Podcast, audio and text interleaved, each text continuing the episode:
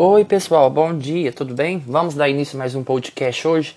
Vamos conversar mais um pouquinho sobre a caixinha de mensagens do Invoca-me e dar-te-ei resposta. E para começar, né, vamos pedir que Deus nos abençoe, nos ilumine, nos guarde. Que seu dia de hoje, que nessa santa terça-feira você possa se sentir abraçado e acolhido pela ação do Espírito Santo para que te proteger, para te iluminar, para que te, todas as bênçãos e graças agradecer por mais um dia, pelo dom da vida. Amém. E hoje é interessante, né? Parece que vai. É, a gente tem que confiar muito na vontade de Deus e deixar que Deus fale aos nossos corações mesmo, ao meu principalmente. Ontem nós estávamos falando sobre não ser atingido, né? Mas a gente não ser intocável. E mesmo que não uma sequência do que está acontecendo. Né? É confiar e não preocupar.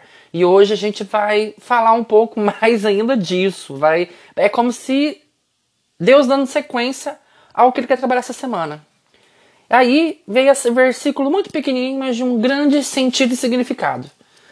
Confiai-lhe todas as vossas preocupações, porque ele tem cuidado de vós. Aí eu falo, está 1 Pedro do capítulo 5, versículo 7. Falei, gente, confiai todas as vossas preocupações, porque tem cuidado de vós. Mas ele cuida de nós. Mesmo a gente não percebendo, mesmo a gente não enxergando, mesmo a gente não sentindo, Deus tem cuidado de vós porque ele nos ama. Aí eu falo, que amor é esse que, que ele tanto joga na gente, a gente sem merecer. Se fosse por mérito, então nenhum mereceria. Porque não quer que você faça alguma coisa para merecer o amor dele. Já te ama porque você é dele, veio por ele, vai voltar para ele, né? Só que pra gente entender melhor o que significa essa palavra preocupação, eu achei uma mensagem muito interessante. E por que, que a gente se preocupa tanto? Reparem como certas palavras foram construídas para mostrar claramente o que querem dizer. Tomemos a palavra preocupação e dividimos em duas pré e ocupação. Significa ocupar-se de uma coisa antes que ela aconteça. Que em todo o universo pode ter o dom de ocupar-se de uma coisa que ainda não aconteceu. Nunca se preocupe. Esteja atento ao seu destino e ao seu caminho. Aprenda tudo o que precisa aprender para manejar bem a espada da luz, que lhe foi confiada. Repare como os amigos, os mestres e os inimigos. Treine bastante, mas não cometa o pior dos erros. Acreditar que sabe qual golpe que o adversário vai aplicar. Ou seja, é pré-ocupar. É se ocupar de algo que ainda não aconteceu. A gente devia trocar a palavra preocupação por responsabilidade, mas eu acho que eu trocaria por outro. Proativo. O que, que é proativo? Ele trabalha a mentalidade dele para que lá na frente não aconteça coisas que possam surpreender. Uma mente proativa é uma mente praticamente preparada para qualquer tipo de situação. Por exemplo, ela trabalha numa empresa, então ela tem que ver o que pode falir, o que pode vir acarretar, o que pode vir acontecer. E a nossa mente pode ser proativa. A gente pode trabalhar, falar assim, ah, mas uma hora vai bater, na, vai bater na bunda. Então, quando ele fala pra gente não se preocupar, é porque a gente tem que confiar. Ontem mesmo eu falei, a cada dia basta o seu cuidado. Não vos preocupeis com o dia de manhã. Mas é porque a gente tem que cuidar do, do básico da nossa vida, o essencial que é a nossa saúde física, mental, espiritual, os nossos afazeres são preocupar. Então eu vou me ocupar das coisas, mas não me preocupar com as coisas que ainda não aconteceu. E a gente cozinha, e a gente pensa, a gente mas sabe, por isso que a ansiedade vem. É aquele negócio de ficar preocupando antes do tempo, antes de acontecer. Imagina. Que nem fala assim, ó. É, que a gente aprenda a manejar a espada da luz que lhe foi confiada. Então, onde nós temos que aprender a confiar ia levantar a espada da luz no momento mais certo. E aí me, me lembra dois, duas histórias da Bíblia da mulher viúva que entregou tudo que, so, que sobrava.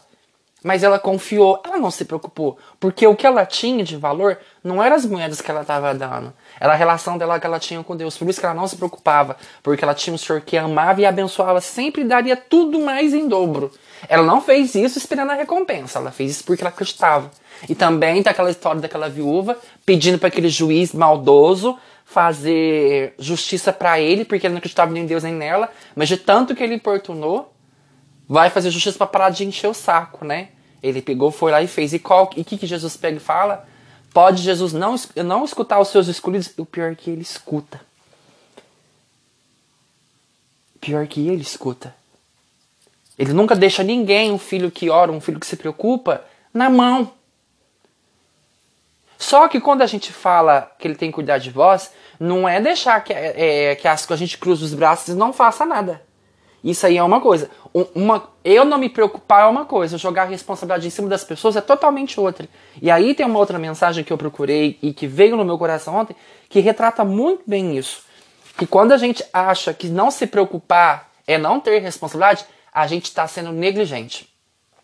A gente tem que tomar muito cuidado com aquilo que a gente entende como Deus me cuida e como eu não tenho que ter responsabilidade. Aqui nessa mensagem fala assim, ó, mestre e discípulo caminhavam pelos desertos da Arábia. O mestre aproveita cada momento da viagem para ensinar os discípulos sobre a fé. Confie suas coisas a Deus. Diz ele, Deus jamais abandona os seus filhos. Olha, já começa aí. Confiar. De noite, ao acampar, o mestre pede que o discípulo amarre os cavalos numa rocha próxima. Ele vai até a rocha, mas lembra-se dos ensinamentos do mestre. Ele está me testando. Pensa, devo confiar os cavalos a Deus e deixar os cavalos soltos. Aí, confio a Deus, então Deus vai cuidar, né? Na ingenuidade dele. De manhã, o discípulo descobre que os animais fugiram. Revoltado, procure o mestre. Você nada entende sobre Deus, reclama. Eu entreguei a ele a guarda dos cavalos e os animais não estão lá. Deus queria cuidar dos cavalos, responde o mestre, mas naquele momento ele precisava de suas mãos para amarrá-los. Ou seja, Deus cuida, mas você precisa ter responsabilidade de quê? De cuidar, de, de manter salvo, de manter seguro. Deus sempre vai cuidar, mas se você não fizer a sua parte, como é que Deus cuida? Como é que Deus salva? Como é que Deus cura? Todo o processo de Deus passa por nós, mas acontece dele. Por exemplo, se eu estou com Deus, o processo de santificação, de bênçãos, de cura, é porque eu estou permitindo. Então, se eu não confiar em Deus todas as minhas preocupações, eu jamais vou estar dentro daquilo que ele precisa ou que ele quer. É o que ele precisa e não o que ele quer de você. Na Bíblia não fala, eu quero isso de você, não. O que ele precisa de você é da sua abertura, é da sua entrega e da, e, e da sua vontade de querer ser uma pessoa mais humana, mais de fé e mais de amor. Tá bom? E que essas palavras hoje possam cair profundamente em seu coração e que você tenha um, um belo abençoado dia. Louvado seja nosso Senhor Jesus Cristo, para sempre seja louvado. Que Deus vos guie, vos guarde e vos proteja. Amém.